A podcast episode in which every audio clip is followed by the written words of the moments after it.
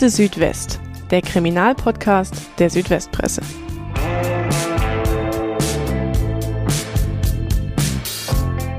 An Pfingsten des Jahres 2014 eskaliert auf einem Bauernhof im Kreis Ludwigsburg etwas in tödlicher Gewalt.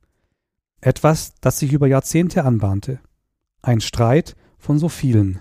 Drohungen, Beleidigungen, Beschuldigungen, wie so oft in den vergangenen 20 Jahren. Doch diesmal holt der 82-jährige Alfred H. das Repetiergewehr aus dem Haus und schießt. Viermal. Die letzte Kugel direkt ins Gesicht des am Boden liegenden Opfers. Am Ende ist der 54-jährige Helmut H. tot. Eine Bluttat am eigenen Sohn. Was nach einem kaltblütigen Mord klingt, ist in Wahrheit der tragische Schlusspunkt eines wahren Familiendramas und mündet in einen Prozess, in dem sogar Gutachter und Richter vor allem Mitleid mit dem Täter haben. Sie hören Akte Südwest, den Kriminalpodcast der Südwestpresse. Mein Name ist Roland Müller und bei mir im Akte-Studio, wenn wir so sagen wollen, ist heute mein Kollege Martin Tröster. Hallo Martin, schön, dass du zum ersten Mal dabei bist in unserem Podcast mit deiner Premiere heute. Hallo Roland, danke für die Einladung. Ja, Martin ist Leiter unserer Lokalredaktion in Ehingen im Alb-Donau-Kreis. Aber in seinem früheren Leben ähm, war er bei einer der Partnerzeitungen der Südwestpresse, nämlich der Bietigheimer Zeitung im Kreis Ludwigsburg. Und er hat damals den Prozess äh, sehr eng verfolgt und du hast ihn uns auch selber vorgeschlagen als Fall. Jetzt nehmen wir ihn heute endlich auf. Kann man sagen, dass er dich schon so nachhaltig beeindruckt hat? Ist ja auch schon ein paar Jahre her oder was Besonderes für dich war? Das kann man definitiv sagen. Ich habe in meiner Zeit als Reporter schon einige Fälle vor Gericht verfolgt und ich kann definitiv sagen, dass es keinen Fall gibt, der mich so zum Nachdenken gebracht hat wie dieser Fall. Vor allem deshalb, weil ich es noch nie mit so einem rechtschaffenden Täter zu tun hatte. Also jemand, der sich eigentlich in seinem ganzen Leben, zumindest nach den Vorstellungen, die dieser Mann hatte, nichts hat zu Schulden kommen lassen, aber am Ende dann doch den Sohn erschießt. Ich habe noch nie einen Fall erlebt, in der die Grenzen zwischen dem, was wir als gut verstehen und als böse verstehen, so ineinander übergehen.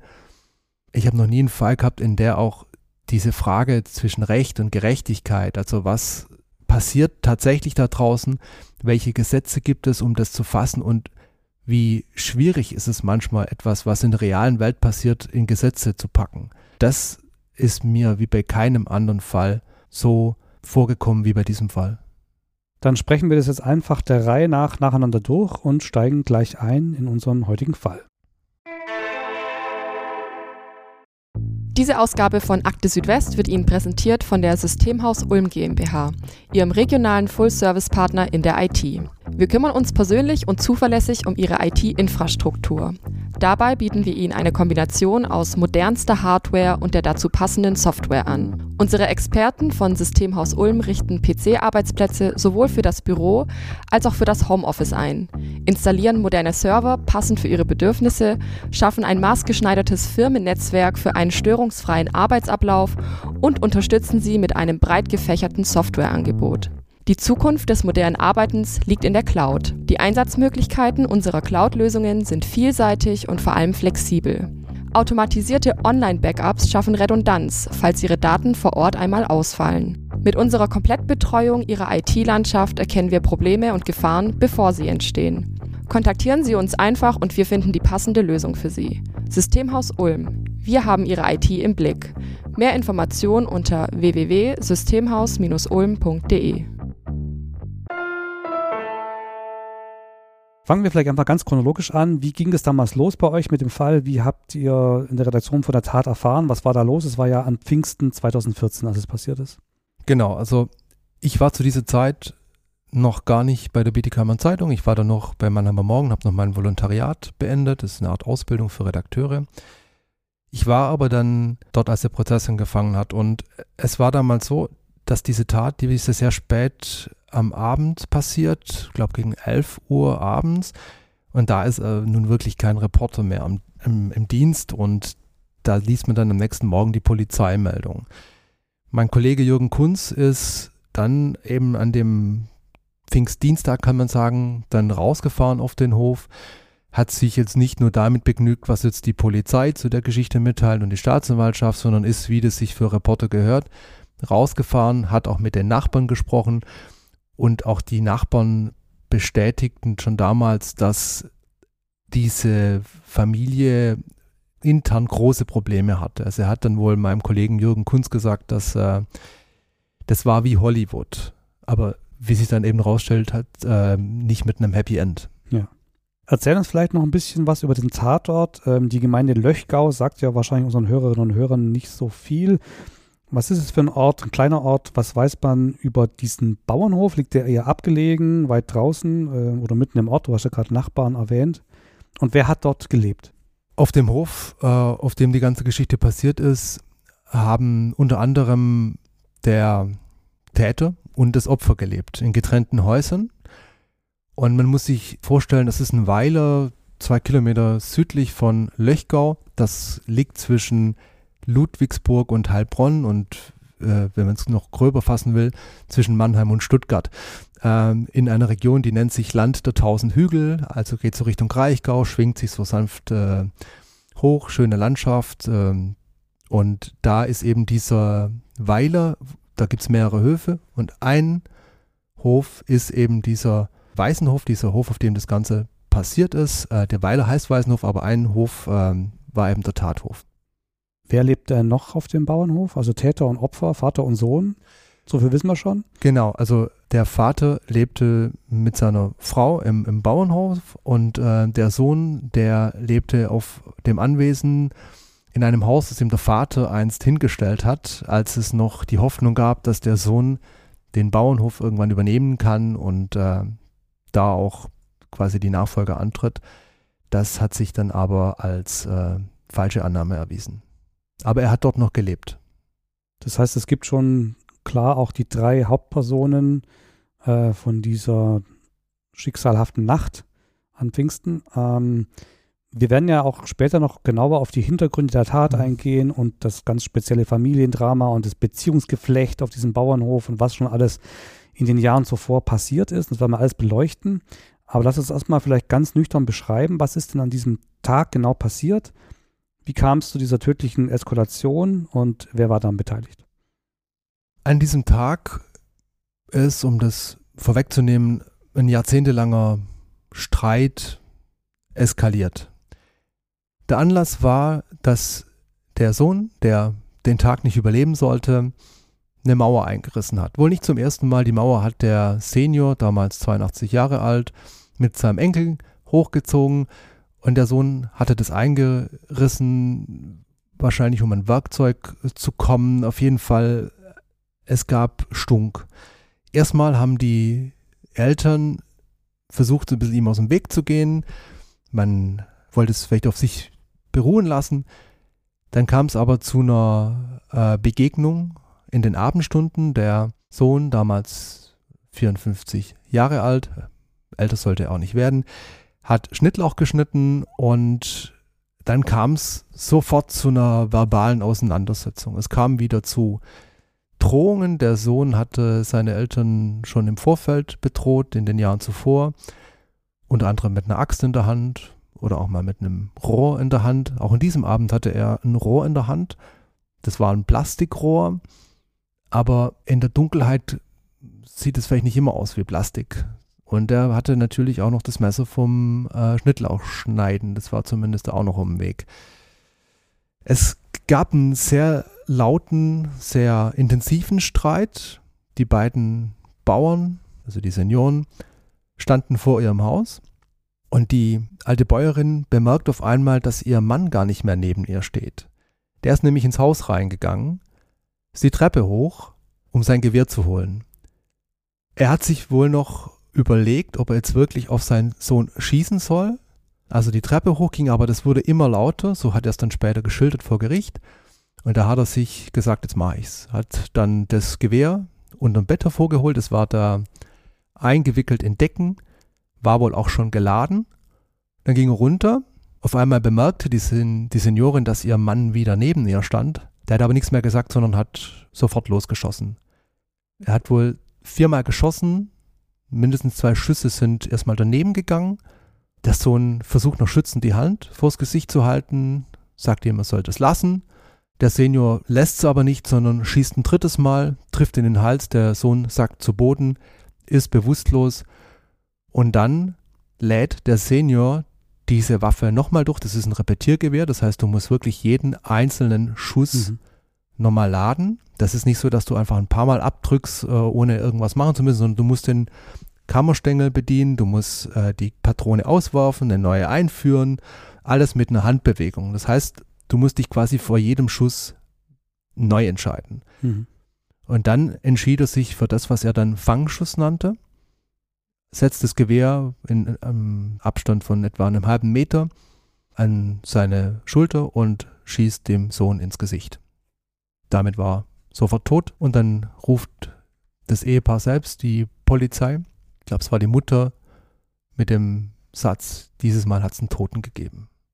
Also wir haben jetzt hier eine krasse Tat, eine, eine brutale Tat, die, die wirkt auch bizarr und ähm, dass ein Familienstreit so eskaliert, ist schon schwer vorstellbar und so vier Schüsse, wie du beschrieben hast, in dieser überlegten Manier, das klingt auch nach einem kaltblütigen Mord. Juristen sprechen da ja gern mal vom unbedingten Vernichtungswillen.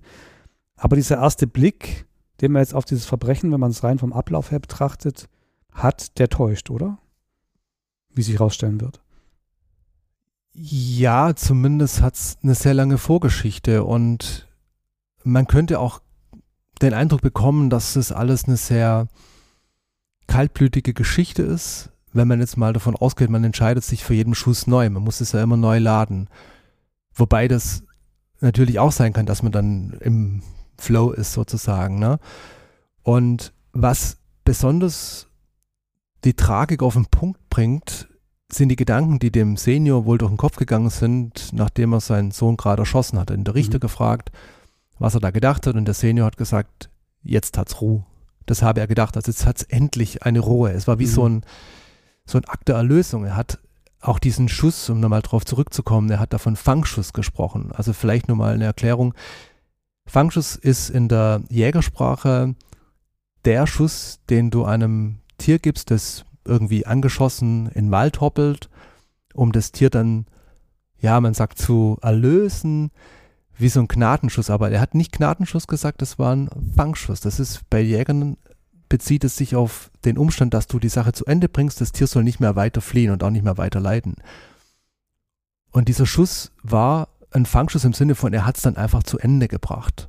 So, und das zeigt auch, dass es einen anderen Teil der Geschichte gibt, die natürlich auch von einem gewissen Leidensdruck auch zeugt.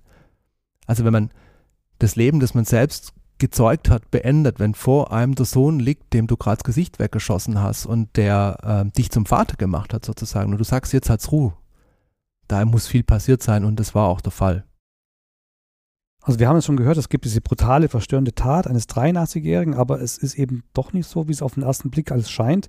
Vielleicht müssen wir einfach mal ganz am Anfang beginnen. Was wissen wir über Alfred H., also den Seniorbauern, wenn man so möchte, über seine Biografie, die Familie, wie ist er aufgewachsen und wie hat er diesen Bauernhof aufgebaut als sein, sein Lebenswerk?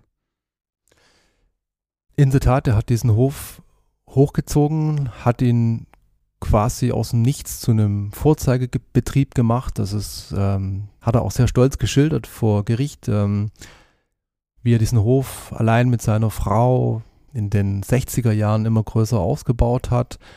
Am Anfang gab es nur Pferde, irgendwann hatten sie große Maschinen. Der wusste vor Gericht noch die PS-Zahlen der Maschinen und die Hersteller. Also war da schon sehr stolz drauf. War auch, wie gesagt, als Musterbetrieb ausgezeichnet. Die haben zu Rekordzeiten, glaube ich, 1000 Schweine im Jahr verkauft. Das ist schon viel. Mhm. Und wenn man weiß, was das für eine harte Arbeit gewesen sein muss, dann hat der in seinem Leben sehr, sehr hart gearbeitet. War auch sehr stolz drauf, dass er, selbst wenn die Sauen nachts geferkelt haben, also geworfen haben, dass er am nächsten Tag dann trotzdem noch die Sache durchgezogen hat. Und ähm, da war er genauso stolz drauf, wie einfach darauf nie Hilfe gebraucht zu haben, dass er und seine Frau das allein gepackt haben. Und bei all dem schwingt halt so ein bisschen mit zwischen den Zeilen, der Sohn hat es nicht geschafft. Der war nicht so. Der hat diese Erwartungen nicht erfüllt.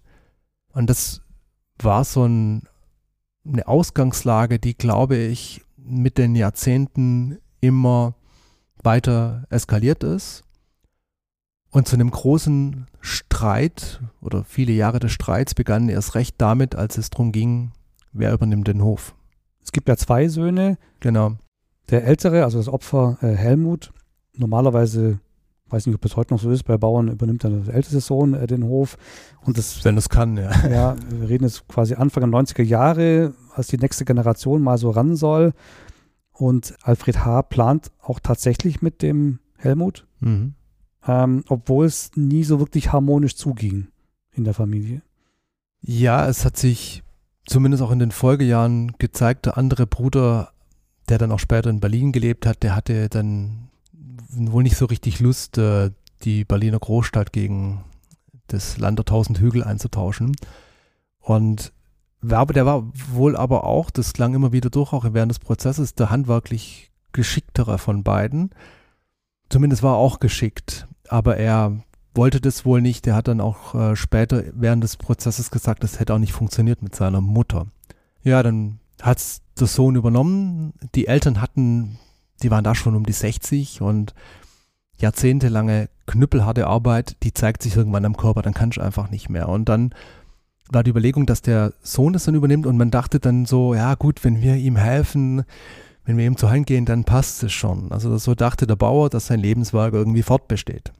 Also es war schon klar, das wird nicht einfach mit ihm. So ja, das war klar. ich Das, war wohl klar, ja. ja. Er werde da wohl reinwachsen in die Verantwortung, so hat man gehofft, oder? So war die Hoffnung in den 90er Jahren. Mhm. Aber die hat sich dann als trügerisch erwiesen.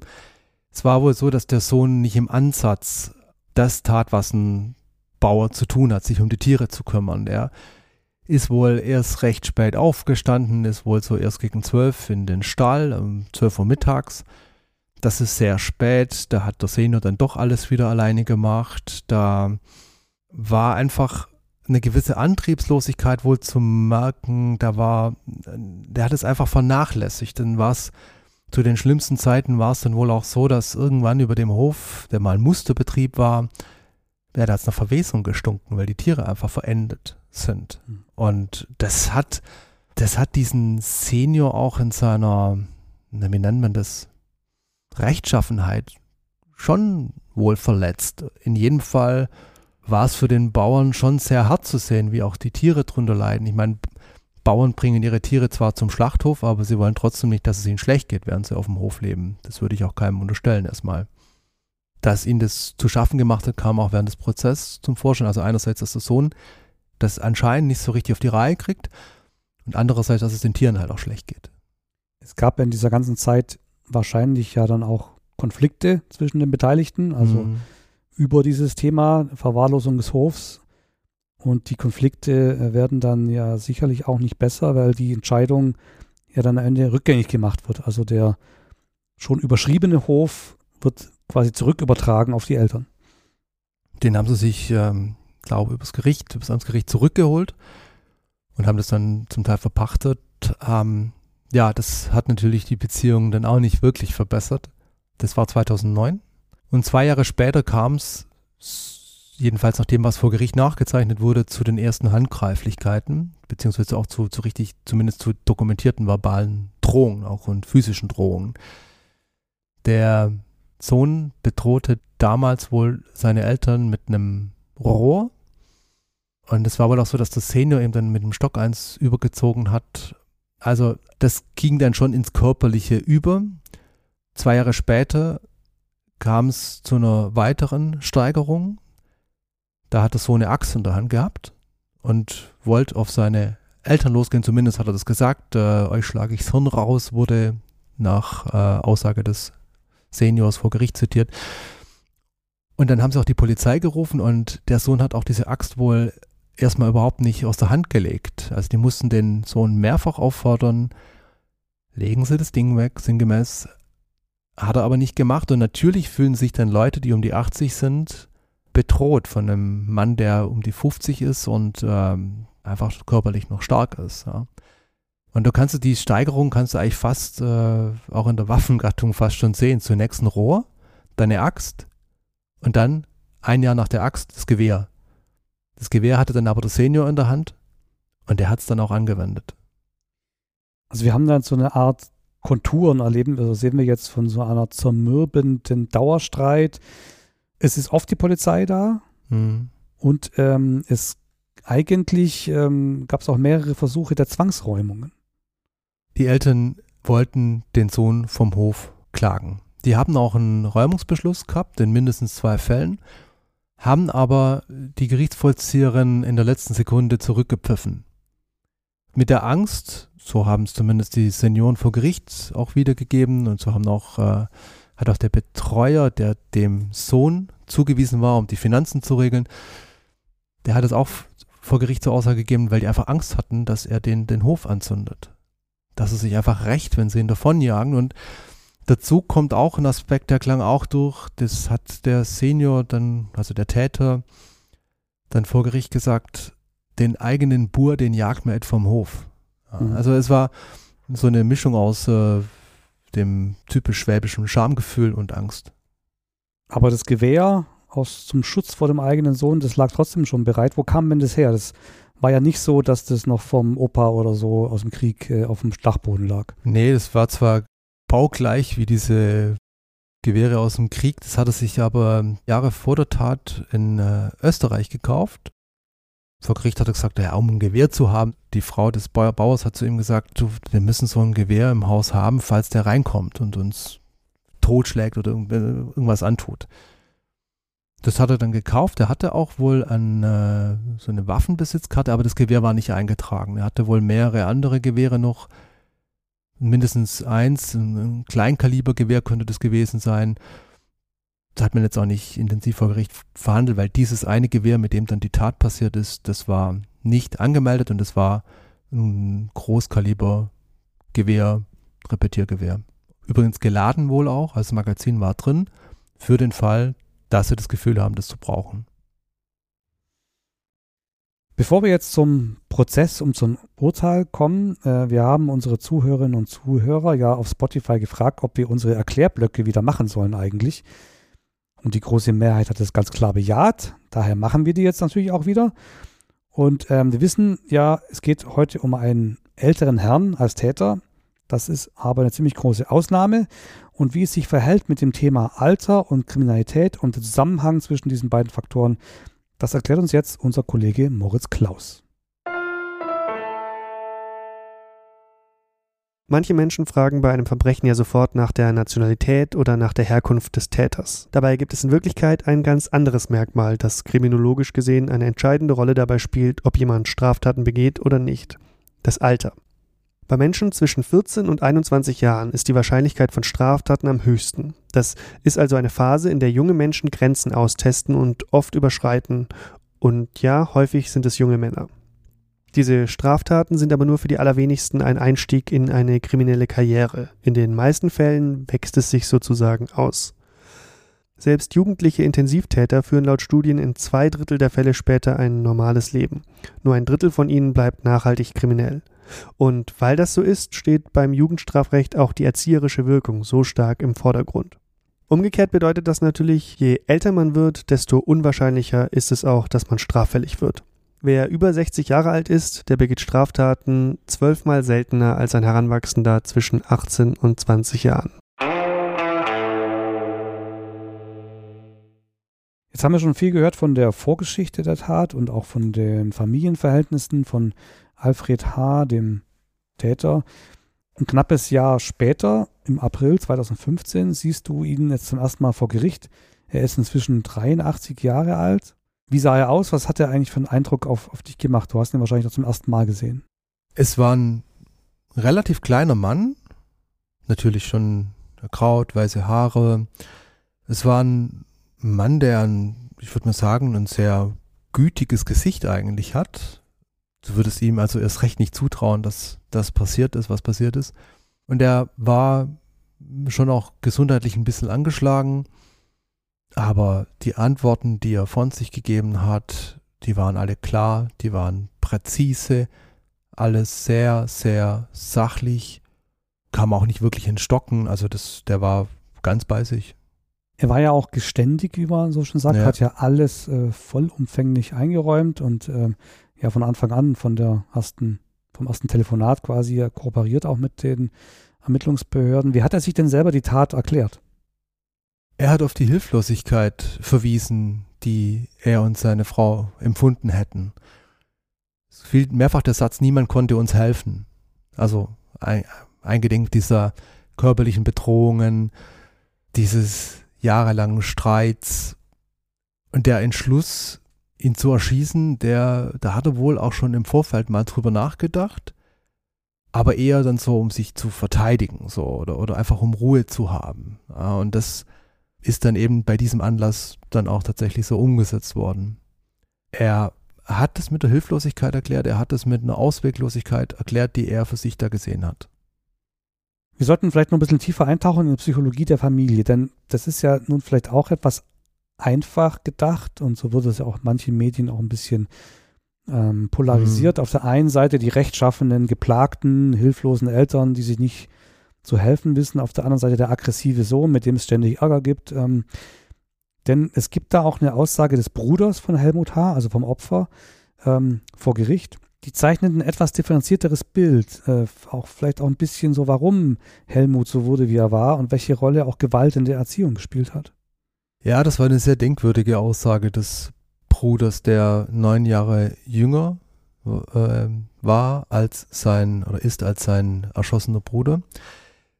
Das war eine Aussage, die wirkte wie eine Abrechnung. Also er hat über eine sehr gewalttätige Erziehung gesprochen, eine Erziehung voller Schläge, voller Demütigungen und hat damit vor allem die Mutter gemeint, nicht den Vater. Sagte dann so, wenn der Vater uns geschlagen hat, dann hat es eine Berechtigung gehabt, dann hat es einen Grund gehabt. Also den hat er nicht als gewalttätig beschrieben. Aber damals hat die Faust oder einfach Schläge, die haben damals zur Erziehung wohl gehört, zumindest auch in solchen Familien. Und die Mutter hat wohl ein sehr, sehr hartes Regiment geführt. Und der Bruder hat in seiner Aussage vor Gericht diese Antriebslosigkeit auch mit dem Gefühl erklärt, dass der Bruder gehabt haben muss, dass eh alles nichts taugt, was er macht, dass er, das, was er tut, wertlos sei, dass er ohnehin nicht genügen, genügen könne und deshalb wohl auch nicht aus dem Bett kam. So hat sich der Bruder das erklärt. Der Bruder hat ihn vor Gericht vielleicht ein bisschen erklärt, in Schutz genommen, es vielleicht, geht vielleicht zu weit, weil er selbst hat ja auch komplett gebrochen mit seinem eigenen Bruder. Komplett gebrochen ist vielleicht ein bisschen viel gesagt, aber zumindest hat er gesagt, dass das Verhältnis schlecht war zu ihm. Und mhm. zwar im Grunde seit der Bruder in die Pubertät gekommen sei und er selber noch ein kleiner Junge war, waren ja neun Jahre auseinander. Ab da war er kein Bruder mehr, war das Zitat dieses mhm. Bruders, der noch aussagen konnte. Also war ein schwieriges Verhältnis, die waren sich nicht wirklich grün. Und dennoch war diese Aussage eine, die versucht hat, so ein bisschen auch den Bruder zu erklären und auch diese Vorgeschichte. Und das war auch mit Hinblick auf die Täterschaft war das auch echt interessant, weil der, der Richter hat ihn dann gefragt, ob aus seiner Sicht die falsche Person auf der Anklagebank sitzt. Und der hat dann, soweit ich mich da jetzt erinnern kann, das ist ja auch schon acht Jahre her, ich glaube, der hat nur seinen Kopf gedreht, zu seiner Mutter geguckt, ohne ein Wort zu sagen und hat wieder den Richter angeblickt. Als seine Aussage vorbei war, hat er den Saal verlassen und ist an seiner Mutter vorbeigekommen. Das war kein Meter, kein Meter Entfernung. Der hat sie keines Blickes gewürdigt, nichts gesagt. Raus und weg. Also das war ein sehr, sehr kompliziertes Familienverhältnis zwischen mehreren Personen. Sprechen wir vielleicht noch ein bisschen mehr über das Opfer, Helmut H. Ähm, er ist beim Tatzeitpunkt 54 Jahre alt. Wir haben jetzt gehört, er ist auf jeden Fall schwierig, hat natürlich auch eine schwierige Erziehung genossen, offensichtlich. Ähm, sein Bruder hat auch kein gutes Verhältnis zu ihm. Ähm, er ist geschieden, hat zwei Söhne aus der Ehe und es gibt aber auch eine neue Freundin und ein weiteres Kind. Was sagen denn die Menschen über ihn, die ihn näher auch aus der Familie kennen, wie eben seine Freundin. Und dann gibt es ja auch noch ähm, einen Betreuer, der ihn äh, offensichtlich unterstützt. Ich fange mal an mit der neuen Familie, die er dann noch äh, in seinen letzten Jahren gegründet hat. Die Lebensgefährtin, zehn Jahre jünger, lebte mit ihm auf dem Hof, traf aber eine sehr zwiespältige Aussage, wie ich finde, vor Gericht. Also das war so eine Art, kam mir vor wie eine Verherrlichung, also so ganz lieber Papa und sich drum gekümmert und so, so. Alles toll und das war aber eine Fassade, die brauchte nur wenige Nachfragen, dann ist die gebröckelt, äh, diese Fassade. Also das, der hat wohl auch die Vaterschaft nicht anerkannt des Kindes, zumindest wurde das so vor äh, Gericht kolportiert und ähm, war auch nicht ganz konfliktfrei, die ist dann auch schon ausgezogen gewesen. Also so ganz toll war das alles nicht, wobei man sich dann natürlich auch im Nachhinein hüten musste, sagen, wer hat jetzt an irgendwas Schuld, sondern es war einfach nicht leicht. Der Betreuer wurde dem Sohn äh, zugewiesen, um Finanzen auch zu regeln. Der Betreuer sah schon auch, dass es eine sehr schwierige Situation für die Eltern gewesen sein muss und dass der Mandant, den er da betreut, nicht der einfachste Mensch wohl war. Also das zieht sich durch alle Aussagen, dass dieser Mann, der später erschossen werden sollte, das war, das war kein einfacher Mensch. Ich glaube, das kann man als gemeinsamen Nenner schon sagen. Jetzt gab es ja auch einen psychiatrischen Gutachter bei dem Fall. Das war der Ludwigsburger Psychiater Hermann Ebel. Du hast ihn auch nochmal extra interviewt an mhm. äh, einem großen Interview.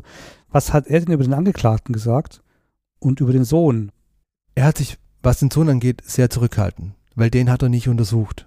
Er hat sich auf den Vater konzentriert, mit dem hat er gesprochen. Er war beauftragt, ein Gutachten über den Vater zu machen. War dieser Vater schuldfähig oder war es nicht? Davon, das war allen klar, wird schon abhängen, ob der Mann ins Gefängnis muss oder nicht. Und darauf hat er sich konzentriert. Er hat sich, was den Sohn angeht, wirklich sehr bedeckt gehalten. Über den Angeklagten hat er was sehr Bemerkenswertes gesagt. Und zwar offenbar hat der Angeklagte ihn irgendwie dazu gebracht, dass er nach Anhaltspunkten sucht, die zu einer Schuldunfähigkeit führen könnten, also zu einer Diagnose einer Schuldunfähigkeit.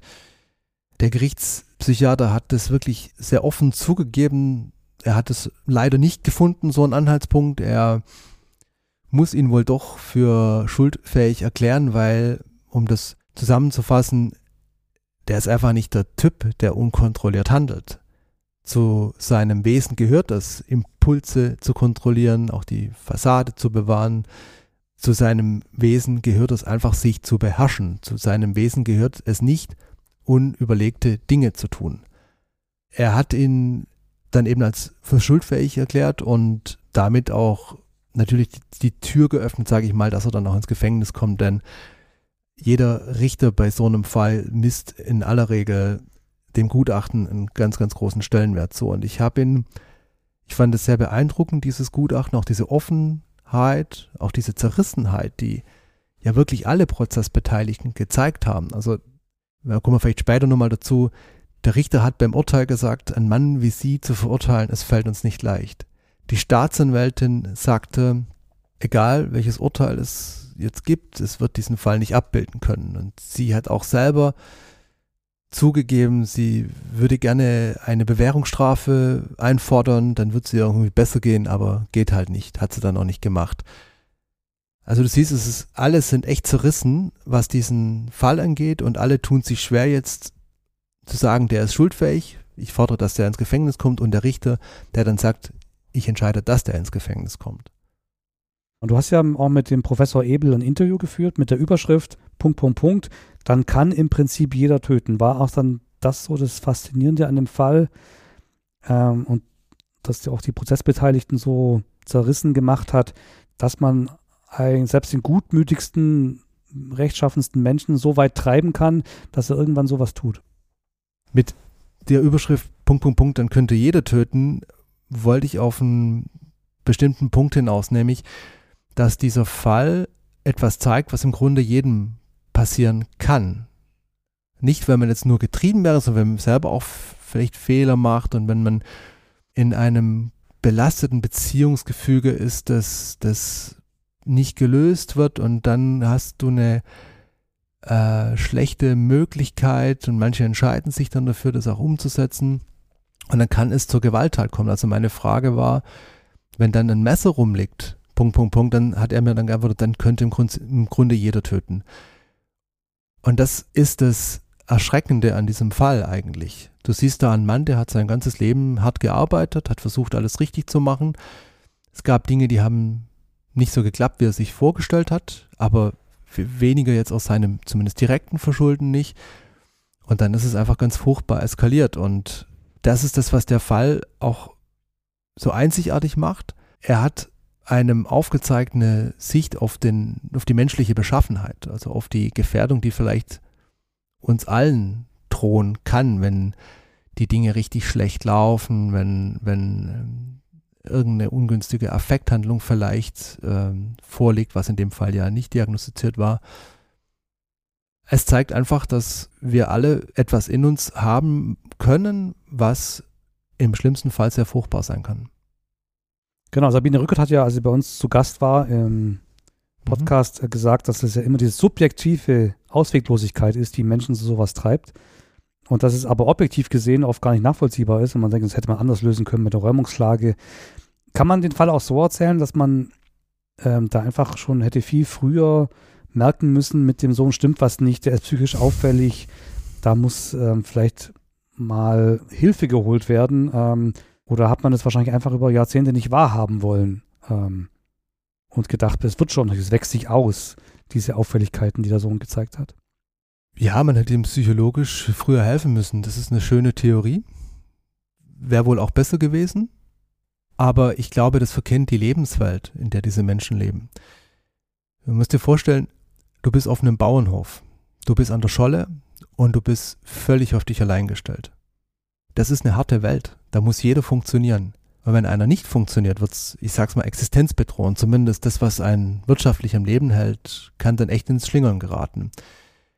Das ist eine harte Welt und das ist auf eine gewissen Hinsicht auch eine grausame Welt. Das gilt jetzt nicht nur für diesen Fall, das gilt für, für viele Bauernhöfe, für, für viele Dörfer auch in den, gerade in den 60er und 70er, 80er Jahren in, in Baden-Württemberg. Das war ja nicht immer the land, es war ja äh, ein, oft ein armer Agrarstaat, zumindest im ländlichen Raum. Und da hast du zu funktionieren. Wenn du nicht funktionierst, dann scherst du aus. Also so ist das betrübliche Gedankenbild, aber so ist es äh, historisch, so ist oft gewesen. Und da spielt ein Psychologe eher keine Rolle. Da ist der Psychologe in solchen Kreisen, ich kann es jetzt nicht auf diesen konkreten Fall sehen, ob die, ob die das genau sind, aber es klang für mich schon auch in die Richtung, da ist ein Psychologe niemand, der dir hilft, ein Problem zu beheben, das jeden treffen kann, sondern da ist der Psychologe einfach noch ein Irrenarzt. Mhm. Das ist ein Stigma. Und da ist es nicht vorgesehen, jemandem zu helfen, irgendwelche Kindheitstraumata auszuräumen, damit dann jemand sein Leben besser auf die Reihe kriegt. Nö, das ist eine Welt, da sind die Leben klar vorgezeichnet. Das sind enge Grenzen und das Leben ist hart. Urlaub kannst du auch vergessen, wenn du so einen Bauernhof hast. Du musst da funktionieren, du bist einander beständig ausgeliefert. Und das ist die Realität, die jahrzehntelang in Baden-Württemberg in vielen Dörfern noch gegeben war. Äh, am Ende steht das Urteil für Alfred H. Und das ist auch ein bisschen erstaunlich in diesem Fall. Wie ging es denn aus für ihn? Er ist wegen Totschlags verurteilt worden. Eigentlich sind bei Totschlag fünf bis 15 Jahre vorgesehen. Das ist so das Strafmaß. Er hat aber vier Jahre gekriegt. Der Richter ist von einem sogenannten minderschweren Fall ausgegangen. Da können Gründe vorliegen, die zum Beispiel eine Bedrohung, Beleidigung, so in die Richtung, die den Täter beeinflusst haben und theoretisch könntest du da auch nur ein Jahr verhängen. Er hat mir dann aber schon vier Jahre gegeben.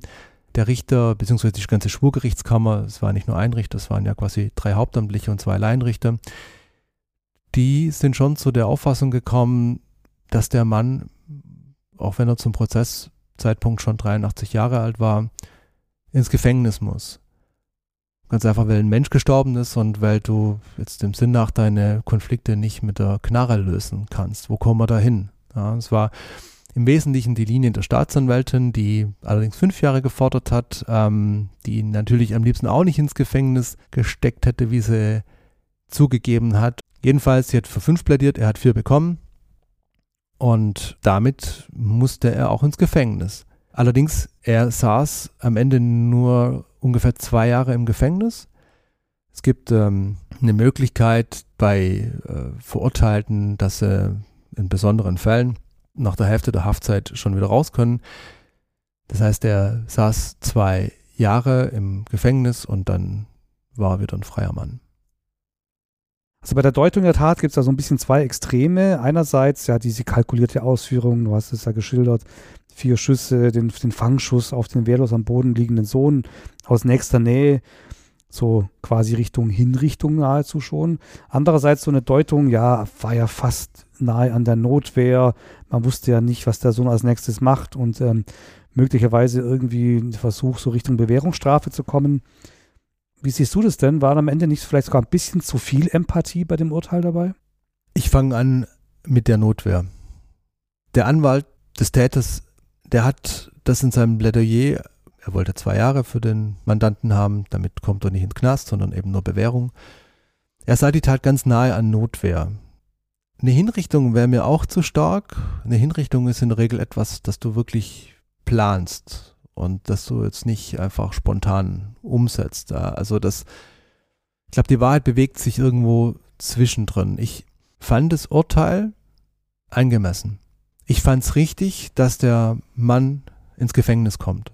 Es war auch klar, dass er ins Gefängnis kommt, nachdem der psychiatrische Gutachter gesagt hat, er ist schuldfähig. Es hätte mich extrem überrascht, wenn der freigekommen wäre. Das zeigt die Erfahrung, dass, dass, dass äh, Richter sich dann da doch eher der Staatsanwaltschaft, äh, an der Staatsanwaltschaft orientieren. Ich glaube, es ging allen so, dass egal wer an diesem Prozess beteiligt war, da waren alle irgendwie innerlich zerrissen, auch wenn sie eben nur wie wir Reporter, Reporterinnen, Beobachter waren oder auch die, An die Juristen, die da als Anwälte, als Ankläger, als Verteidiger zugange waren, da war jeder innerlich zerrissen. Ich kann mich noch an eine Szene erinnern, die habe ich noch ganz deutlich vor mir. Das waren die 20 Minuten vor der Urteilsverkündung. Bevor die to Tore zum Saal geöffnet werden, warten wir alle draußen, bis wir rein dürfen. Anwälte, Reporter, die Familie des Täters und damit auch des Opfers und der Angeklagte selbst. Zwischendurch gab es immer wieder Phasen, hat keiner ein Wort geredet. Du hättest die Stecknadel noch zwei Stockwerke höher fallen hören können. Da lag so eine Beklommenheit in der Luft. Das habe ich noch nie erlebt bei einem Prozess. Normalerweise geht es da munter zu, alle ratschen miteinander, gerade wenn Anwälte und Reporter auf einem Haufen sind. Das sind ja nicht die äh, Zünfte, in der die Schweigsamen vertreten sind. Und das war wirklich eine beklemmende Stille und also zumindest mir, ich kann ja nur von mir sprechen, mir ging so, dass, dass, dass ähm, jedem klar war, jetzt, jetzt, oder mir klar war, es wird eine sehr schwierige Entscheidung werden und es fühlt sich irgendwie alles schwierig an und nichts wird dem angemessen sein. Also das fand ich ein sehr eindrückliches Erlebnis. Warum gab es da so ein Beklommenheitsgefühl? Ähm, kannst du das erklären? Ich muss natürlich vorwegschicken, das ist etwas, was nur in einem drin passiert. Man, beim Schreiben lässt man das weg, beziehungsweise man beobachtet die Beklommenheit der anderen. Das, die war ja auch da und greifbar, in Zitaten greifbar. Aber ich hatte, das ja eingangs mal erwähnt, es, es gab keinen Fall, an den ich mich erinnern kann, auch selten in Fällen, über die ich gelesen habe, wo klar wird, dass Rechts und Gerechtigkeit manchmal zwei Bereiche sind, die sehr schwer miteinander zu vereinen sind. Ich hätte es als ungerecht empfunden, wenn der Mann, der jetzt jemanden erschossen hat, nicht ins Gefängnis kommt. Ich teile die Auffassung, wo kommen wir da hin? Aber gleichzeitig merkst du, dass du dir unter Totschlag und eigentlich was anderes oft vorstellst. Du siehst, wir haben Gesetze, wir haben rechtliche Normen, die einfach dafür da sind, unser Leben zu regeln, die dafür da sind, das einzufangen, was, wie gesagt, da draußen passiert und du merkst, dass es Fälle gibt, die überhaupt nicht in so ein Raster passen. Und dieser, dieser Senior ist für mich so der Inbegriff des nicht ins Raster passens. Das ist ein Mann, der hat was Furchtbares getan, ist aber nicht furchtbar. Und wie willst du das jetzt einigermaßen abbilden können? Und insofern fand ich, trotz der Schrecklichkeit, dass ein Mensch gestorben ist, fand ich das Urteil wirklich angemessen, weil es war einerseits hart und es war andererseits mild. Hart im Sinne von stecken 83-Jährigen ins Gefängnis, das könnte sehr gut lebenslänglich sein. Mild, angemessen und weise, gut, das war dann, äh, hat dann der Richter dann in dem Punkt nicht entschieden, aber dass der Mann nach zwei Jahren rauskommt, das ist, das ist da garantiert im Hinterkopf auch äh, gewesen, dass es ja diese Möglichkeiten gibt. Man sendet ein klares Zeichen.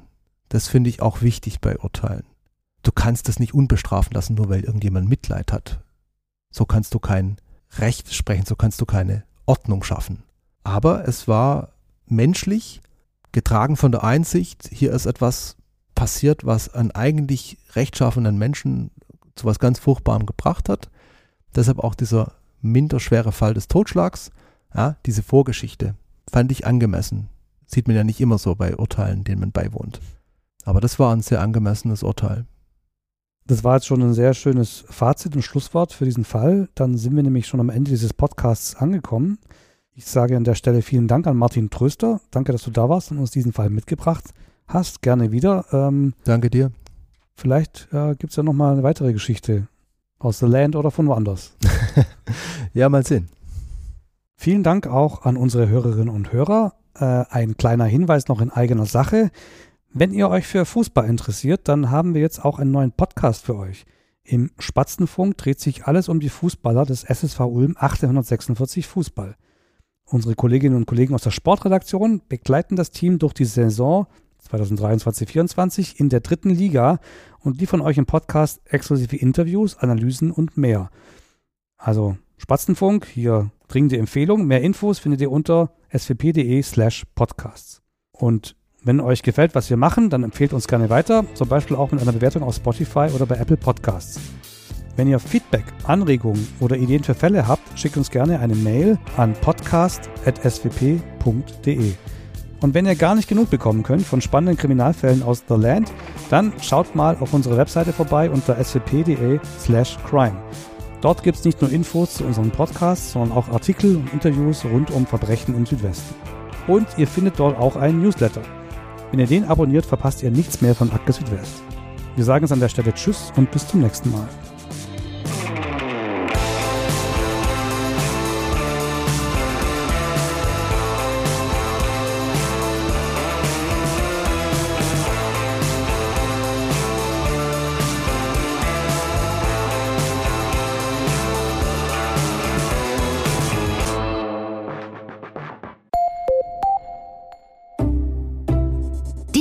Podcast hörst du kostenlos. Möglich wird das durch unsere vielen Abonnentinnen und Abonnenten. Unterstütze auch du Qualitätsjournalismus in deiner Region mit einem Digital-Abo. Teste uns einfach mal einen Monat lang. Alle Infos auf swp.de.